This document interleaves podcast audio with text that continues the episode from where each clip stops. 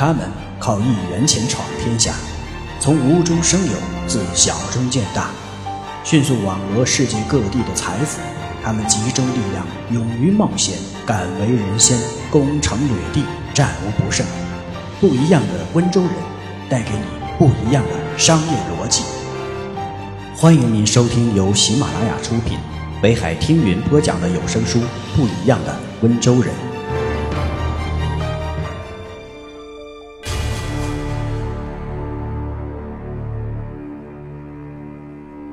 穷人觉得做小生意没面子，温州人认为能赚钱才是硬道理。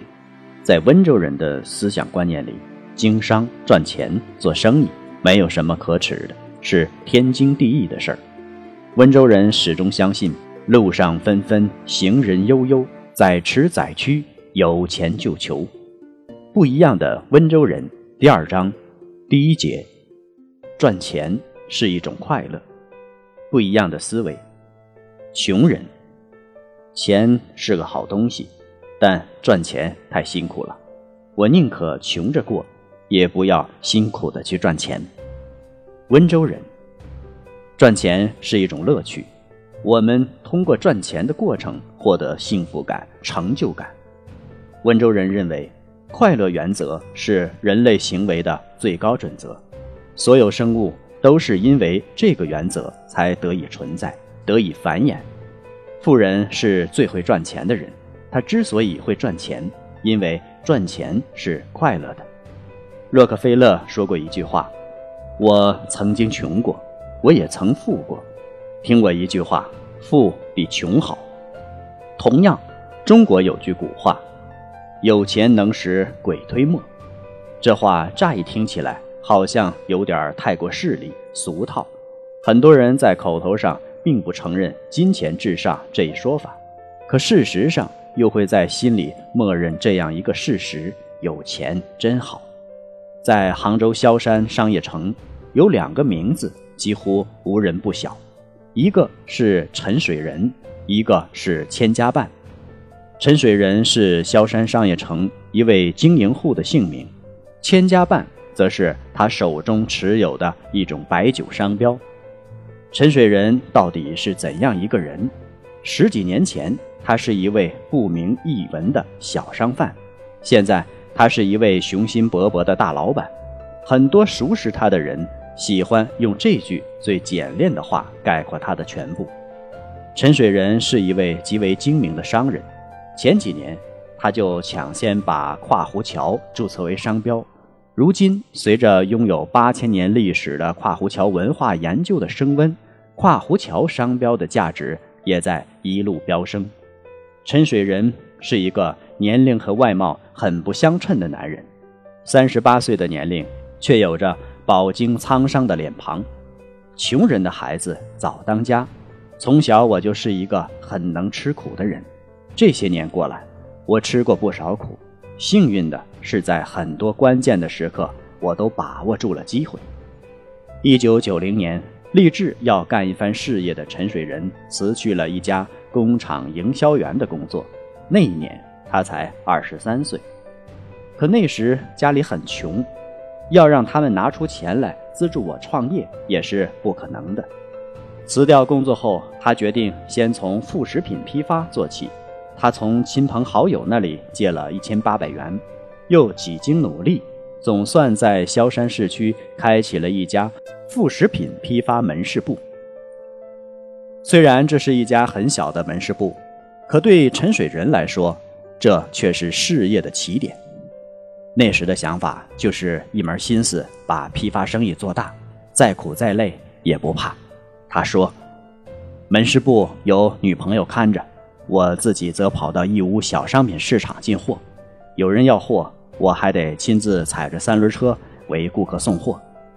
那一年，陈水仁赚了近两万元，虽然很辛苦，但比起当时工人的收入来，已经多了很多。一九九四年的下半年，陈水仁对萧山商业城经营户的经营方式已不满足，于是，一个大胆的想法。在他的脑子里产生，何不主动出击，做饭店和商店这些终端消费市场的生意。饭店酒水利润很高，但饭店结款周期长，风险很大。在当时的萧山，还没有人敢做饭店酒水生意。经过他的努力，这一年萧山大部分饭店和百货公司、购物中心都和他建立了供货关系，他的业务量也扶摇直上。几年之后，为了摆脱为他人做嫁衣的无奈，他申请注册了自己的商标，开始了自己的艰苦创业。温州人就是这样。他们坚信可以凭借自身的实力来获得财富，改变自己的命运。最让我们折服的是他们惊人的财富和超人的赚钱能力。温州人能赚钱，这是举世公认的。犹太人被尊称为最伟大的商人，而有“东方犹太人之誉”的温州人，自然也不是浪得虚名。二零零五年，当江桂兰到美国去时。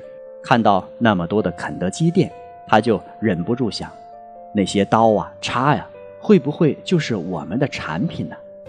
每每想到这里，他就禁不住要笑出声来。是啊，他完全有理由给自己一个微笑。现在他是台州塑料模具行业的佼佼者，他的产品也是肯德基在中国大陆的指定供应商。原本是一个温岭的普通渔家女。一个十年前还在四处找工作的工人，一路走来，实在有太多的艰辛和感慨。一九八一年高中毕业后，他先后做过裁缝，推销过糖酒烟，当过会计，开过车。十年间换了四五种工作。后来，他所供职的企业效益越来越差，工资每每是半年才得一发，这让他一家陷入了困境。没学历、没背景、没技术，还要照顾一个六岁的孩子，捉襟见肘的窘迫让他深刻感受到生存的艰难。此时的他想要再找一份理想的工作，实在不是一件容易的事。思前想后，他决定自己干。台州人会吃苦，也敢想敢做，虽然在许多人看来有太多不成熟的理由。但他还是决定先做起来再说。最大的困难是资金，没人愿意把钱借给一个前途一片迷茫的女人。为了借钱，江桂兰在几个月间几乎找遍了所有认识的人，最慷慨的一个人借了一万多元，其他都是三千、五千凑起来的。他清楚地记得，二十万元的启动资金借了二三十个人，还包括一些人。放的高利贷。江桂兰是个敢想敢做的人，在国内市场渐渐有了起色后，他把目光投向了广阔的海外市场。他一方面找外贸公司代理出口，另一方面决定参加春季广交会，直接找老外谈谈。一九九五年的广交会实在是火爆，对江春兰这样名不见经传的小厂来说，想要求得一席之地。并不是一件容易的事情，许多人都要他不要自讨没趣了，但他不是轻易就会认输的人。为了找到一个落脚点，他带着自己的产品，一个摊位一个摊位的问过去。两天里，他找了数十家摊主，终于有一家被他说动了，把寸土寸金的六分之一摊位以四万元的价格卖给了江桂兰。就是在这不足一点五平方米。挤得人都转不开身的角落里，江桂兰谈成了两笔生意。她清楚地记得，一个是欧洲客户，一个是香港客户。这两笔生意不仅让她赚回了参展的全部费用，更重要的是，事实再一次证明，机会永远都有，只是看你去不去争取。想钱赚钱是天下人的共性，上至富翁，下至平民。没有人不想钱，也没有人以够用为满足。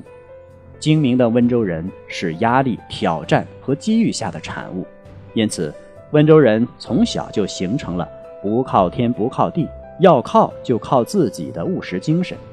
他们从不空想，不断的向外拓展，挖空心思寻觅挣钱的方法，寻找挣钱的商机。